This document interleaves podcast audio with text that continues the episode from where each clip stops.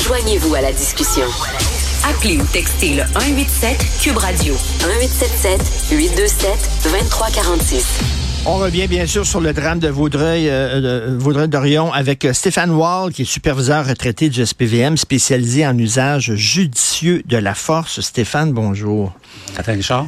J'ai souvent parlé à des policiers et ils me disaient, écoute, Richard, la majorité des interventions qu'on fait dans une journée, les patrouilleurs, là, ça concerne des gens avec des problèmes de santé mentale. Est-ce que tu peux t'approcher du micro, s'il te plaît? Euh, est-ce que c'est vrai? Tout à fait. Euh, on dit qu'au SPVM, là, c'est environ 70% des appels annuels qui ont une problématique ou qui ont une euh, qu'on peut relier à une problématique de santé mentale. Donc, des fois, c'est des fois c'est mineur, mais des fois, ça peut être jusqu'à des incidents critiques. Donc, c'est énormément d'appels chaque année là, qui sont reliés à santé mentale. Et comment, comme policier, tu réagis? C'est pas la même chose, quelqu'un, mettons, qui décide d'être violent volontairement, puis tout ça, puis quelqu'un qui n'a pas le contrôle de ses émotions, puis tu sais, euh, c'est pas c'est pas la même affaire là. Donc j'imagine tu es spécialisé, tu étais spécialisé en usage judicieux de la force justement. On utilise la force comment face à quelqu'un qui est qui est malade? En fait, ce qu'il faut comprendre, c'est que que ce soit quelqu'un qui a un état mental perturbé, qui peut être temporaire ou à long terme, ou euh, un criminel violent qui n'a pas nécessairement un état mental perturbé, euh, les policiers qui vont être appelés sur un appel où ce que quelqu'un est en crise ou s'en prend euh, avec une arme à quelqu'un d'autre, ben c'est les mêmes techniques, c'est-à-dire que euh, on veut tenter de désescalader une situation, d'essayer d'avoir une reddition pacifique en premier temps, de nouer une communication avec la personne pour que la personne cesse de s'en prendre à d'autres personnes. Et si ça fonctionne pas, ben là, on va utiliser des armes intermédiaires. Donc là, on a le poivre de Cayenne, euh, on a des fois le bâton télescopique, on a le taser dans certaines interventions. Et si ça dégénère et qu'il veut qu'un suspect, soit qu'un mental perturbé ou un criminel violent veut s'en prendre à un policier ou à un autre citoyen, ben, ben, on n'a pas le choix. Il faut utiliser la force mortelle. Parce que c'est arrivé des fois qu'il y a des policiers hein, qui, ont, qui ont tiré des, des forcenés. On dit ça dans les journaux, un forcené. Euh, Puis là, ben, les proches disent, ben, crime, comment ça se fait qu'ils n'ont pas utilisé de taser? Ou comment ça se fait qu'ils n'ont pas tiré dans la jambe? Parce que vous autres, on le sait, ce qu'on vous enseigne, c'est de tirer dans le thorax.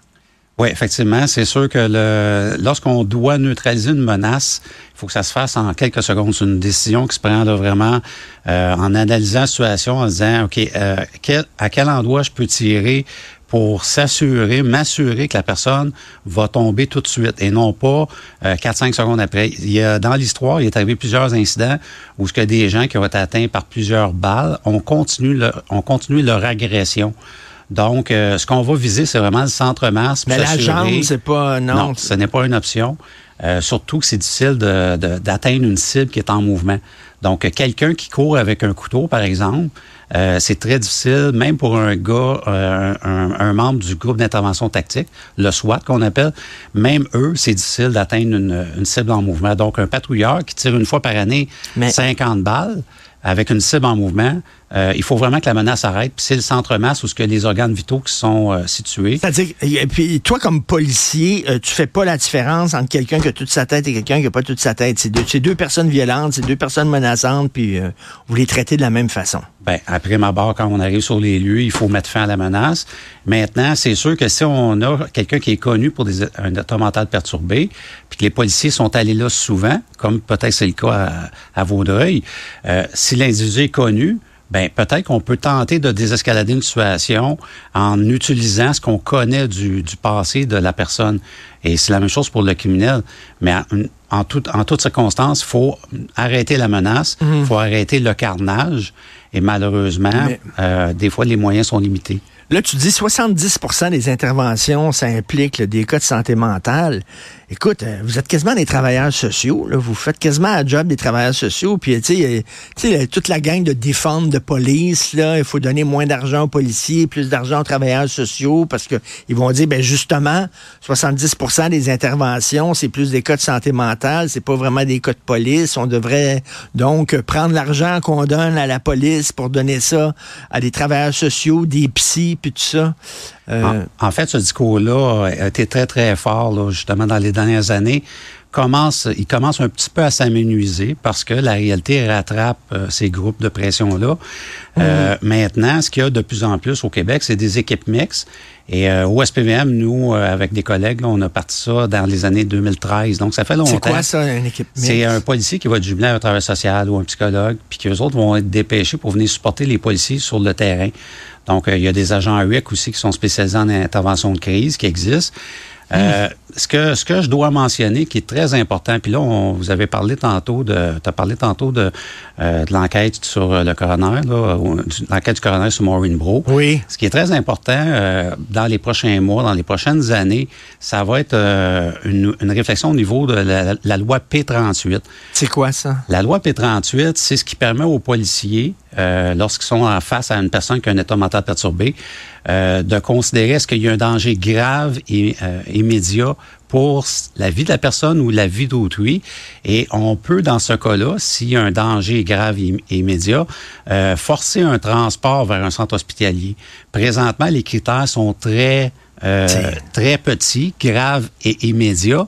Euh, ce qu'il faudrait dans les prochains mois, prochaines années, c'est vraiment d'élargir ces critères-là, puis aller peut-être vers un critère de plus euh, au niveau d'un danger important pour la communauté. Écoute, j'ai une amie, j'ai une amie, euh, il y avait quelqu'un dans sa famille qui avait de graves problèmes de santé mentale, schizophrénie, puis tout ça. Puis à un moment donné, cette fille-là craignait euh, que cette personne-là soit se suicide, soit devienne violente. Ça. Elle est allée au poste de police, puis elle, a dit Pouvez-vous, s'il vous plaît euh, C'est très dur, c'est très tough de pouvoir de, faire interner quelqu'un contre son gré. Parce qu'on l'a peut-être trop fait avant. Puis on veut plus retomber dans cette époque-là où c'était trop facile de, de faire interner quelqu'un. Mais là, on dirait que le balancier est allé de l'autre bord. Ben, tout à fait. Puis ça, ça complique la tâche des policiers qui interviennent sur une situation. Donc, des fois, on va dire, j'en ai pas assez pour forcer un transport. Puis encore là, c'est important de dire que 99% du temps, juste en négociant avec la personne d'aller rencontrer le médecin, ça va fonctionner. Mais 1% du temps, on va faire des, on va forcer des transports. Malheureusement, on arrive à l'hôpital avec quelqu'un qui, qui est en psychose ou qui est en, qui est pas loin de la, du délirium. Et euh, le médecin a la même loi, c'est-à-dire que lorsqu'il va faire son évaluation, disons de 48 à 72 heures, euh, ben éventuellement, si la personne ne représente plus un danger grave et immédiat, le système de santé va le remettre en liberté. Donc, euh, on tourne, on tourne en rond depuis plusieurs années. On a des individus dangereux qui sont remis euh, en liberté, qui ne sont pas surveillés, et les parents sont démunis devant ces situations-là. Les voisins aussi parce qu'ils ont peur de quelqu'un qui, euh, qui a des, euh, des up and down comme ça. Ben, ils ont peur, puis en même temps, mettons, euh, t'es une mère, puis c'est ton fils qui est comme ça, puis tu sais, c'est certain que là, il est dans la rue, ben, tu veux pas qu'il vive dans la rue, fait que tu l'accueilles à la maison, tu veux en prendre soin, mais là, tu mets, tu mets ta sécurité en danger. Euh, demander à des policiers de l'arrêter, c'est dur en Christie. Quand c'est ton propre fils, c'est sais. C'est vraiment difficile, puis ça amène beaucoup de, de de, peine, de colère, de rage dans les familles, euh, envers les, des fois envers les policiers, mais des fois envers le système. Puis il y a plusieurs familles qui dénoncent euh, cette, euh, ce, cette législation-là. Puis il faudrait vraiment, dans les prochaines, prochains mois, là, qu'on soit, soit, capable de, changer ça. Tu sais, comme policier, mettons, vous voyez un individu, vous l'avez arrêté, là, mettons, à deux reprises. Là. Puis là, il... C'est décourageant. Puis là, il y, a une commission quelque part qui dit non, il est pas dangereux. Puis là, à un moment donné, toi, tu fais une patrouille, puis tu le revois sur la rue. Tu dis, Christy, je l'ai arrêté hier. Le gars était super violent. Puis là, ils l'ont remis sur la rue. Ça doit être décourageant, maudit. Là. Ben, c'est décourageant. Puis là, il y a deux aspects. Il y a l'aspect santé mentale ou état mental perturbé, mais il y a aussi certains criminels violents euh, qui n'ont pas nécessairement une, nécessairement une composante d'état mental perturbé, qui, eux, vont être remis en liberté. On arrête avec les lois actuellement en vigueur. Euh, exemple C75, euh, C5, ben c'est des gens qui sont remis en liberté plus facilement. Euh, et même lorsqu'ils sont en possession d'armes à feu, c'est arrivé qu'on a remis des gens sur la rue sur une, promesse de comparaître qui n'ont même pas été détenus. Donc, comment tu peux montrer aux criminels violents que comme société, on prend ça vraiment au sérieux? des fois, il y a vraiment un laxisme qui est, qui est appliqué euh, on se demande, législatif. On, se demande, ils peuvent-tu vraiment savoir si un individu va être dangereux ou pas? Oui. Ils disent, ils disent, oui, euh, bon, on prévoit que, mais tu sais, finalement, dans le fond, dans le fond du fond, ils savent pas. Au niveau de l'état mental perturbé, c'est très difficile de prévoir euh, comment la personne se sent ben oui. à l'intérieur. Ce qu'il faudrait faire aussi dans les prochains mois, prochaines années, ça existe déjà dans certains cas, mais c'est de s'assurer que euh, chaque personne qui a un état mental perturbé prenne son médicament euh, quotidiennement. Mais ou, comment, euh, comment on fait ça? Devant un professionnel de la santé. Devant un professionnel. De, donc, il doit se rendre, mettons, tous les jours ou deux fois par jour oui. dans une pharmacie, puis là, signer, signer un document comme quoi qu'effectivement, il a bien pris ses médicaments. Puis s'il se rend pas là, ben là, vous pouvez, euh, là, vous avez une prise pour pouvoir l'arrêter, mettons. Ça peut être une option. Ça pourrait être une option de dire il y a, il y a vraiment une prise de médicament, une médication qui est, qui est vraiment euh, supervisée, accompagnée. Donc, est-ce que c'est quelqu'un qui pourrait passer au domicile pour s'assurer que la personne prenne le médicament? Mais une chose est certaine, ça prend une prise en charge. Puis les intervenants font le maximum avec le système qu'ils ont, les intervenants sociaux, communautaires, mais euh, les spécialistes qui sont sur le terrain, les travailleurs sociaux, mais ils sont quand même, eux autres aussi, avec certaines normes légales qui les empêchent peut-être de donner autant de services qu'ils pourraient. Il y a des contraintes qui existent. Mais effectivement, il y, a, euh, matière à faire mieux pour éviter des drames comme on a vu à Vaudreuil. Et Stéphane, moi, je, je suis fasciné par la job de policier, parce que je le dis souvent, euh, euh, vous autres, vous voyez ce qui se passe, euh, vous voyez des choses qu'on voit pas. Oui. Hein? C'est comme si tu étais, en coulisses d'un spectacle. Nous autres, on voit le spectacle, puis c'est très beau, on vit dans des, dans des quartiers. Bon. Toi, tu vois la misère. là. Comme policier, tu côtoies la misère tous les jours. Il y en a beaucoup à Montréal. hein. Trouves-tu que la, la- la ville s'en va un peu sans bombe? C'est-à-dire qu'il y a beaucoup de misère sociale à Montréal?